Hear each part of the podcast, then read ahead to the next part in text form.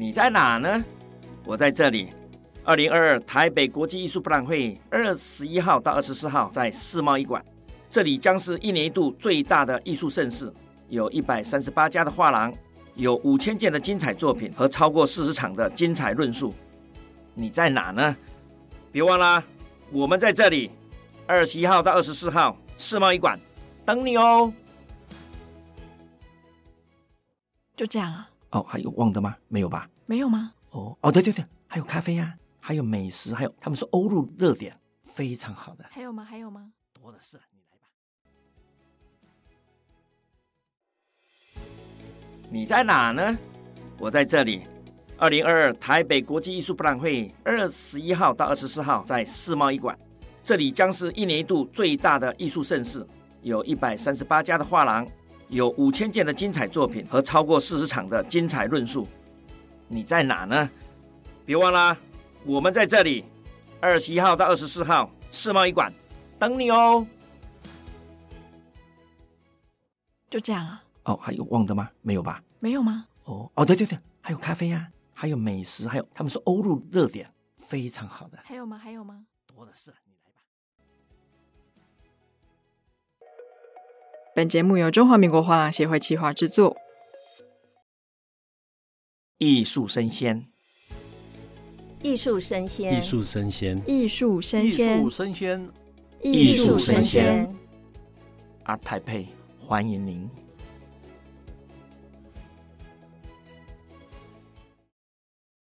各位听众，大家好，我是中华民国画廊协会的秘书长尤文玫。现在大家在收听的节目呢，是特别为 ARTBE 来制作的艺术生鲜 ARTBE Live Talk。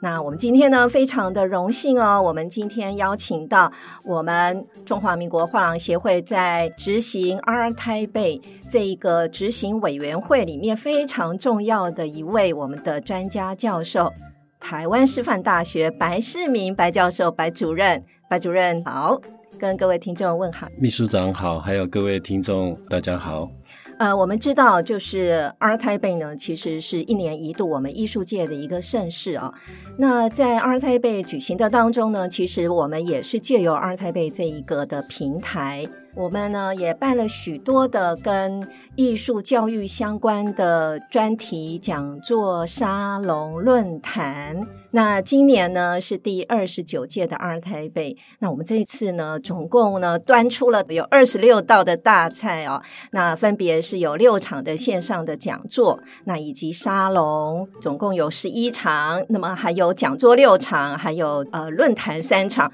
哇，林林总总，非常非常的丰富啊！所以今天呢，我们在抢先让各位听众呢来听 ART TAIPEI 的艺术讲座。端出这样子的大菜哦，其实呢，我们是希望说大家能够借由这个机会呢，能够了解台湾甚至亚洲或是全球的艺术的一些产业的脉动哦。那今天呢，特别我们请的白老师哦，我们知道白老师是非常知名的策展人哦，而且呢，由他来做讲座沙龙的一个策划哦。白老师呢，真的发挥了巧思哦，给我们几个重点提示一下，我们是不是可以请白老师帮我们提醒一下，就是有哪几个讲座或沙龙呢，可以来听的？我们先请白老师来帮我们做个介绍。好，谢谢。呃，因为我们今年台北艺博即将在十月的二十、二十一号哦，这个隆重开幕哦。因为为了要迎接我们化协哦，这个创设三十周年这样的一个重要而值得庆祝的日子哦，所以我们今年画协秘书处哦，由秘书长这边哦带领同仁规划了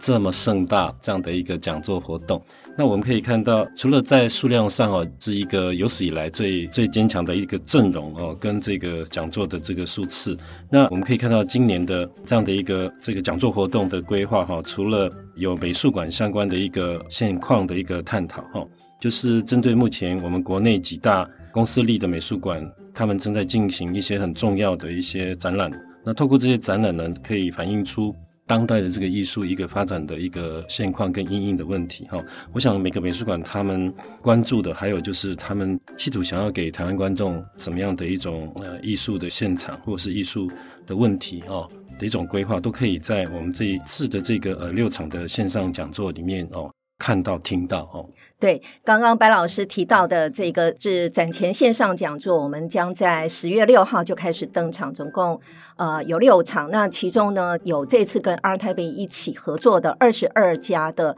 台湾的重要的美术馆际，我们成为一个全国的馆际联盟啊。那这一次呢，馆际联盟里面呢，首先登场的就是台北市立美术馆的线上讲座，那接着呢，还有台北当代艺术馆、亚洲大学美术馆、台南市美术馆跟奇美博物馆啊，所以呢，这个一开始就让大家呢了解一下我们台湾的美术馆社啊，现在当下正在发生什么样的展览？的确是啊，我们台北艺博除了在世贸这个盛大展出之外呢，透过线上的这个讯息的传递啊，呃，让我们全台湾在这个光辉的十月里面能够共享。啊，一次能够走完六个重大的展览，哈，所以我想，呃，各位听众有福了。也就是说，借由这个台北艺博，我们可以看到由每个美术馆的这个馆长，他们重要的负责人来帮我们介绍，呃，当期的必看的，哦，这个展览。所以呢，各位呢，可以先透过这样的一个线上的导览，哦，然后呃，届时再欢迎到这个美术馆哦现场去观赏。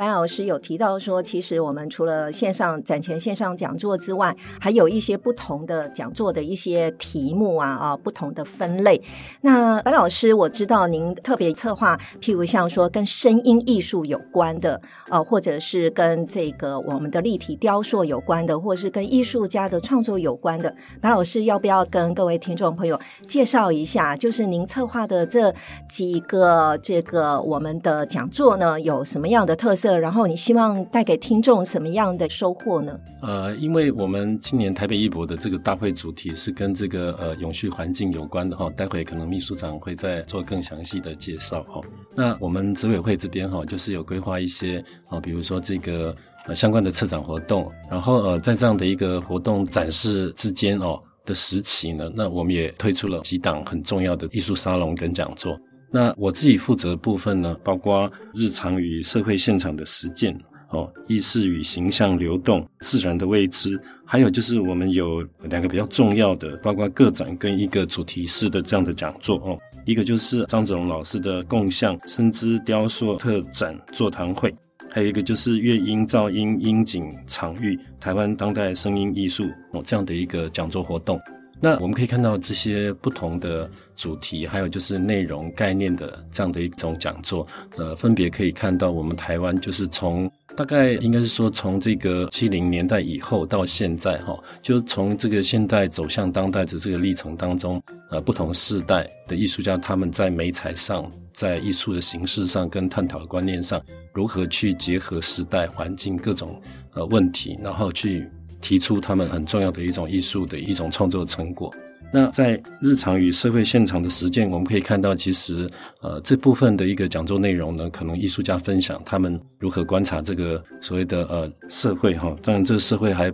包括呃自己所存在观看到的这样的一种外部环境。那啊，其实每个人或者说艺术家他们的创作，呃，都是一种很重要的社会的实践。那在面对的社会环境的大变迁，他们将如何透过日常生活的这种记录啊，或者是呃描述呢，呃，来进行一种自我实践。那抽象绘画其实，在我们的艺艺术史上已经呃历史非常悠久哈，但是我们可以看到，其实抽象不只是形式，它更是一种呃创作者他的精神意识的一种流动的轨迹哈。所以呃，我们希望透过更聚焦的这样的议题，来重新认识台湾的抽象艺术哦，跟这个国外的相关的抽象艺术家他们之间的创作的一种轨迹。另外，重返自然的未知呢，其实是希望能够。呃，配合我们这一次的这个大会主题哈，就是跟环境自然有关的议题。然后，其实呃，我们可能居住在城市久了哈，在工业化、商业化的社会太习惯了哦。对于自然是什么，可能我们是茫然未知的哦。所以，透过艺术家的这个呃作品哈，重新带领我们做一趟这个未知自然之旅哦。然后呃，这个声音艺术是在九零年代以后才慢慢发展起来的。那么呃，我们可以看到台湾。其实已经历经好几代的这样的一种声音艺术的创作者哈，我们这次要去思考，就是说声音如何成为艺术。那个我们在这个街道上面听到这个噪音啊，或者是在这个音乐厅里面听到的古典音乐啊，这都是声音，对不对？那如何去把乐音、噪音哈，经过一个这个呃音景场域的一种重新的组合，可能是数位化的，可能是一种演奏的或收集的哈，都呃形成了更有趣的声音艺术的一种荣景。对，刚刚老师有提到，就是声音艺术啊。其实，呃，过去我们在疫情前，我们也常常出国去参观各大美术馆啊，或是艺术展等等啊。我们就对于说，哎，这个声音艺术真的是艺术表现的一个非常特别的脉络跟形式啊。那尤其是今年我们。台北艺博跟文化部一起合作的 MIT 就是新人推荐特区啊，这个 MIT 计划里面呢，其中有一位艺术家，他就是用他的声音艺术啊来展现他的这个创作，所以我们特别就请白老师说，哎，帮我们梳理一下哦，这个我们台湾的声音艺术的这些创作者，他们在过去有做过什么样的一个表现呢？而且呢，现在呢，或是未来，我们大概声音艺术的。呈现的形式啊，会是什么样的走向？的确，这个是一个比较前卫的一种艺术形式哈。过去我们可能会认为说啊，声音可能就是在这个音乐厅哦，在表演场所听到的那种比较愉悦的、比较典雅的作曲啊音乐这样子。但是其实现在的这个呃这个声音艺术呢，它是更多的一种呃对于环境当中可触的，甚至可以再造的，就是由人造的这个声音呢呃所汇集而成的。所以我们可以看到这。已经跟过去的这个绘画形式啊，或是艺术创作形式相当不同。那进入当代之后，我们可以看到他们有更多元的一种跨域的合作。像做声音的艺术的这个创作者呢，他们可能不是只是在好像自己去敲打这个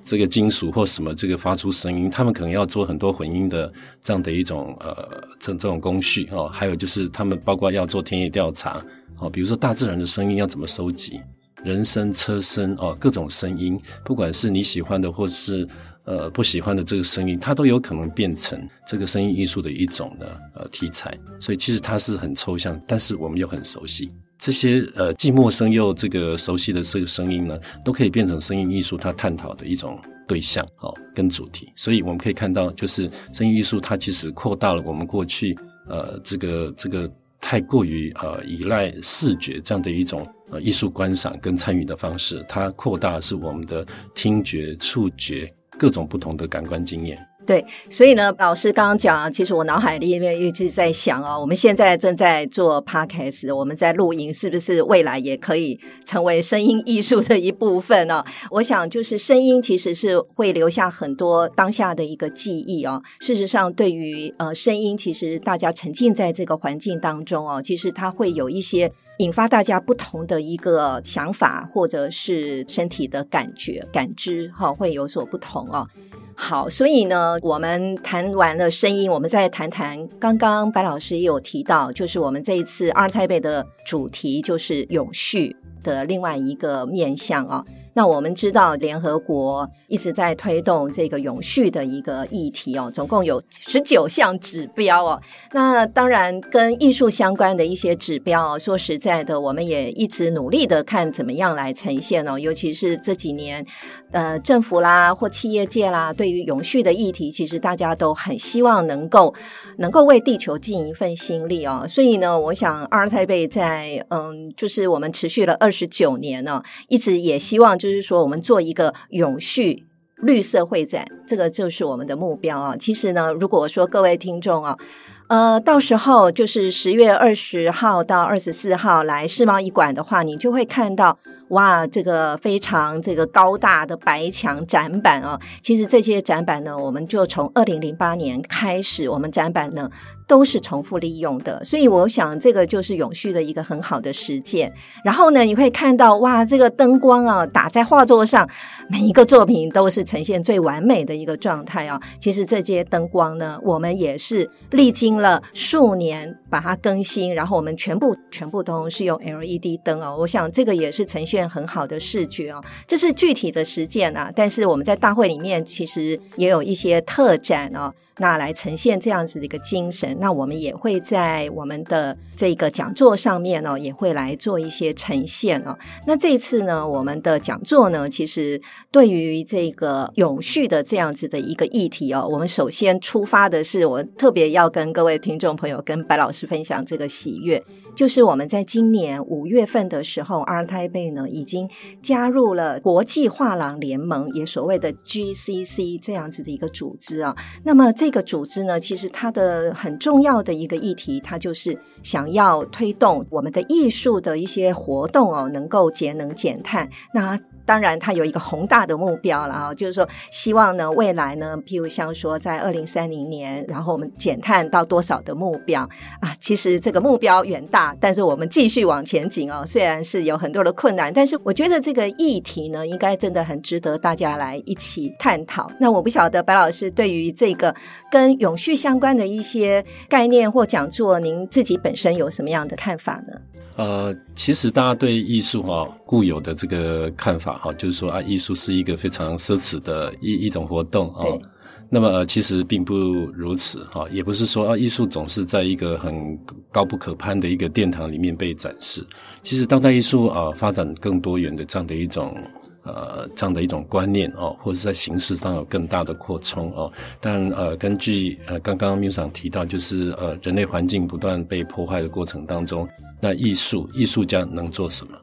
那么呃，我们就可以看到，其实很多更多的艺术家他呃用的是更多的那种废材哦，甚至是比如说在海边、在路上捡拾的废弃物、垃圾。漂流物啊，过去有很多艺术家，他们使用的就是像呃，从杜象以来，他们那种比较观念性的，就是把现成物当做一个艺术再制的这样的一种媒材哦。那么也颠覆了过去我们过度的这样精英主义这样的看法。嗯，但是我们可以看到，当代艺术里面哦，就是利用更多的对于环境的哦，或者对于材质的哦，就是说这种资源这样的一个问题哦，泛滥啊。啊，或者是这个过剩啊，这样的问题进行反思哦，就是说在思考这个艺术家到底能够通过艺术去呃反省什么样的问题哦，所以我们可以看到他们有更多的这种呃有关于这个呃环保的议题、环境的议题，企图呃就是透过环境的侦测哦。去思考，就是碳排放量，还有就是这个环境污染，种种的生态的灭绝，种种的议题如何影响到我们的这个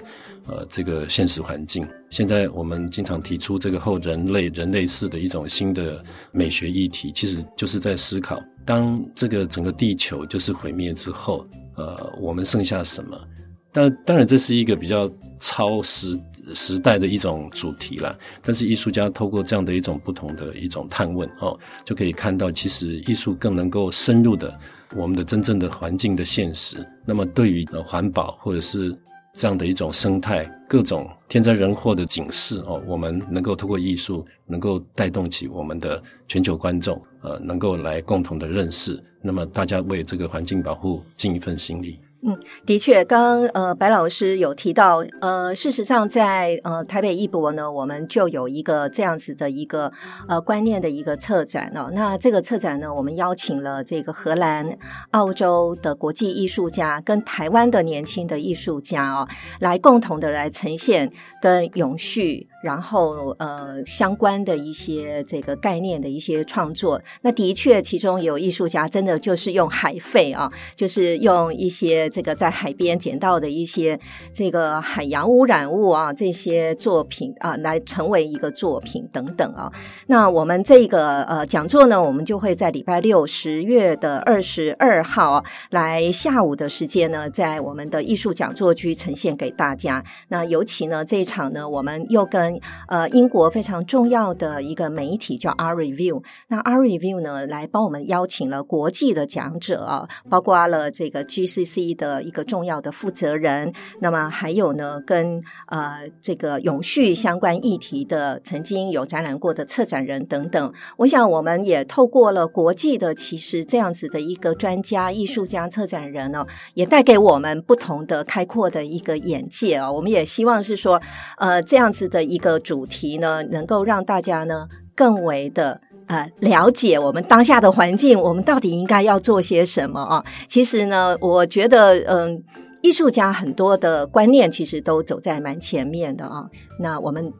跟着艺术家的想法哦，或许我们实际来做点什么哦，那让我们呢可以让这个环境更美好。我想这个也是艺术很重要的一个目的，对不对？哎，没错，没错。另外还有呃一场，我真的特别要推荐给大家，那就是收藏家的对谈。对，因为我想这个一个。呃，艺术艺术博览会要永续哦，除了刚刚讲的这样子的观念之外，实际的行动就是呢，我们呢要实际的具体来收藏，对不对？那收藏家怎么样来收藏？他们有不同的观念哦。呃，尤其是现在啊，我们可以观察到年轻的收藏家纷纷的出来，这个来进入这个我们的艺术产业的市场里面，他们开始来收集或者是收藏他们喜欢的一些。艺术品啊，那他们跟呃，就是呃比较资深的藏家之间啊，他们可能他们收藏的取向是不太一样的啊。我不晓得老师有什么样的一个观察呢？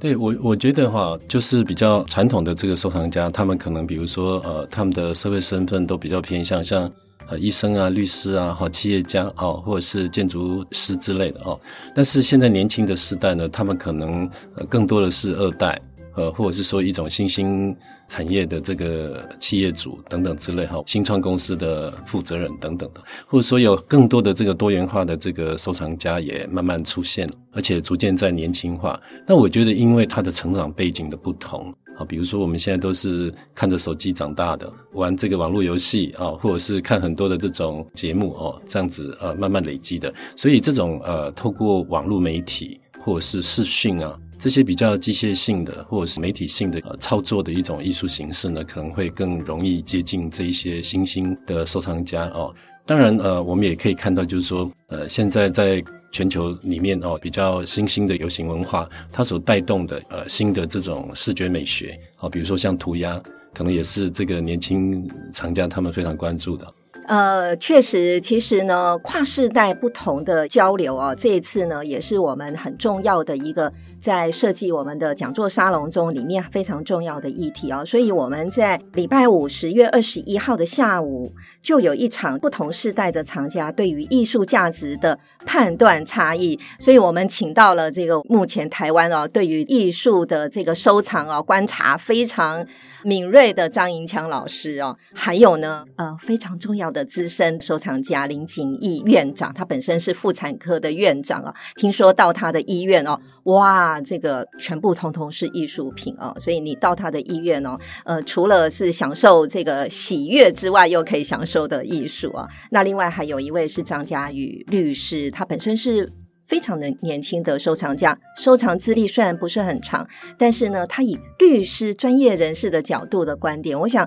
这一场的讲座应该可以让想要收藏的这些我们的艺术爱好者这些朋友哦，非常好的建议哦。好，那因为啊，我们这个节目呢，其实是我们中华民国画廊协会呢跟生鲜食材科技共同策划制作的。那特别呢，在 ART TAIPEI 呢有一个艺术生鲜 ART TAIPEI Live Talk。那各位听众如果想要收听这个节目的话呢，啊，还有呢想。要来听我们刚刚提到的这二十六场的讲座，你可以在我们的 ART TAIPEI 官网哦上面呢，可以看到所有的资讯。当然，你进来艺博会之后，随时你在艺术沙龙区、艺术讲座区都可以随时走进来来听这么精彩的一个讲座。今天非常谢谢白老师，我们也很期待白老师在我们的 ART TAIPEI 我们的讲座跟沙龙的现场，我们一起来聆聆听白老师策划的这些精彩的讲座，非常期待。谢谢白老师，谢谢秘书长，拜拜，拜拜。